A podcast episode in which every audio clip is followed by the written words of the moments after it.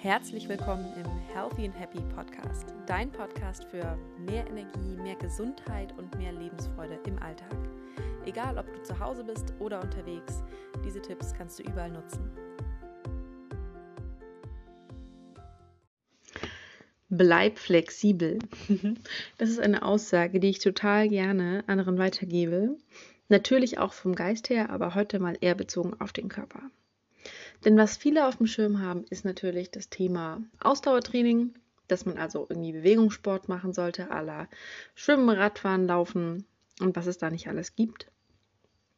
Manche wissen dann auch noch, dass man irgendwie auch was so aus Krafttraining machen sollte, à la Liegestützen, Klimmzüge, Kniebeugen. Da haben auch manche schon was davon gehört.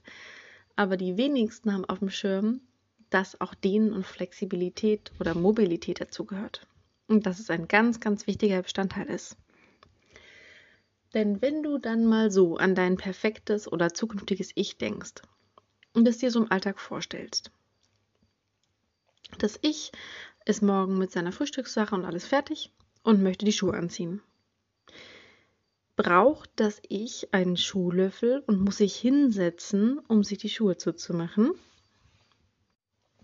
Also ich bei mir sehe da eher eine Person, die schwunghaft ein Bein nach oben nimmt und sich den Schuh zubindet oder sich gar einfach runterbeugt und einfach so in die Knie geht, in die Hocke geht und einfach schnell den Schuh zumacht ohne Probleme. Und das ist nur eine kleine Alltagssituation.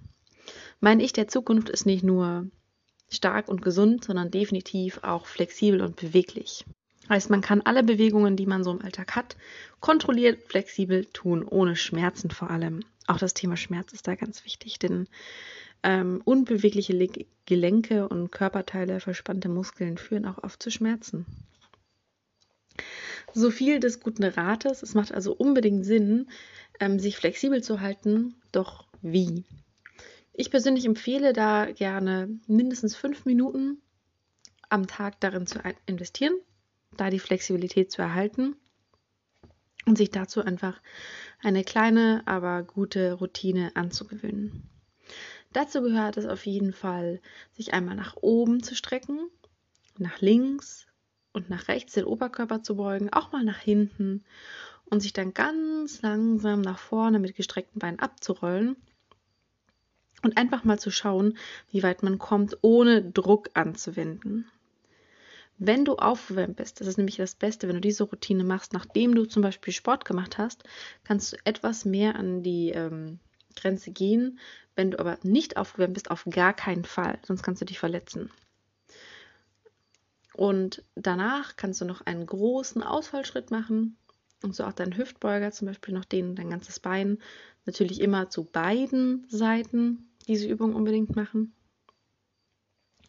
Dann kannst du noch einen seitlichen Ausfallschritt machen, da nochmal dehnen und dann am besten Nochmal deinen Rücken dehnen, indem du dich hinsetzt auf den Boden, die Beine beide nach vorne streckst und durchstreckst und dann den Rücken nach vorne ziehst, indem du mit den Händen zu deinen Füßen greifst. So, das ist jetzt nur eine von unzähligen Möglichkeiten. Theoretisch könntest du durch eine Stunde jeden Tag hinstellen und den Übungen machen. Macht natürlich keinen Sinn. ähm, wichtig ist hier, dass du einfach schaust, auch wo sind deine Problemstellen. Also an welchen Muskeln hast du Verkürzungen? Welche Bewegungen fallen dir schwerer? Und dann ist es natürlich so, dass man an diesen Stellen genau arbeiten sollte. Und hier nochmal zum Hintergrundinfo. Es wäre super, wenn du diese Übungen am besten nach einer Aufwärmübung machst, also nach einem Training, einem leichten Training oder meinetwegen auch, wenn du einkaufen warst, den Einkauf alles nach reingetragen hast und sozusagen auch so aufgewärmt bist, dass es immer noch besser als kalt. Und dann eben erst die Routine zu machen, da du damit die Verletzungsgefahr stark senkst. Hier gilt ganz wichtig halt auch dranbleiben. Je älter du bist, desto mehr Zeit wirst du brauchen, um hier Fortschritte zu erzielen. Also lass dich nicht entmutigen, es lohnt sich trotzdem. Auch wenn du schon Rentner bist, lohnt es sich noch, hier dran zu arbeiten, um die Flexibilität nicht nur zu erhalten, sondern auch wieder auszubauen, damit du deinen Alltag auch im hohen Alter noch flexibel und eigenständig bewegen kannst, bewilligen kannst und ähm, da keine Herausforderungen hast und einfach auch schmerzfrei bleibst. Such dir also hier am besten dann deine Problemzone raus. Kannst auch im Internet recherchieren, was da die besten Übungen sind und stell dir ein Programm zusammen, das ungefähr fünf bis zehn Minuten dauert. Und das Aller, Allerwichtigste, mach es täglich. Genau, du hast mich richtig gehört. Täglich, täglich. Das Wertvolle an dieser Routine ist nicht das einmalige Tun oder das gelegentliche Tun, sondern das tägliche Tun. Am besten du suchst dir hier einfach einen festen Zeitpunkt in deinem Alltag, wo du dir fünf Minuten nimmst. Man hat die Zeit dafür. Also fünf Minuten sind wirklich möglich, wenn du diese mal von deinem Netflix-Konsum abzweigst oder von anderen Sachen, dann ähm, hast du diese Zeit. Du kannst sie ja meinetwegen auch währenddessen machen. Stell deinen Netflix-Laptop vor dich und mach die Übungen davor. Das ist immer noch besser, als wenn du sie nicht machst. Von dem her, mach es am besten heute und jetzt, denn je länger du jetzt wartest, desto mehr nimmt die Wahrscheinlichkeit ab, dass du es tatsächlich umsetzt. Am besten innerhalb der ersten zwei Tage.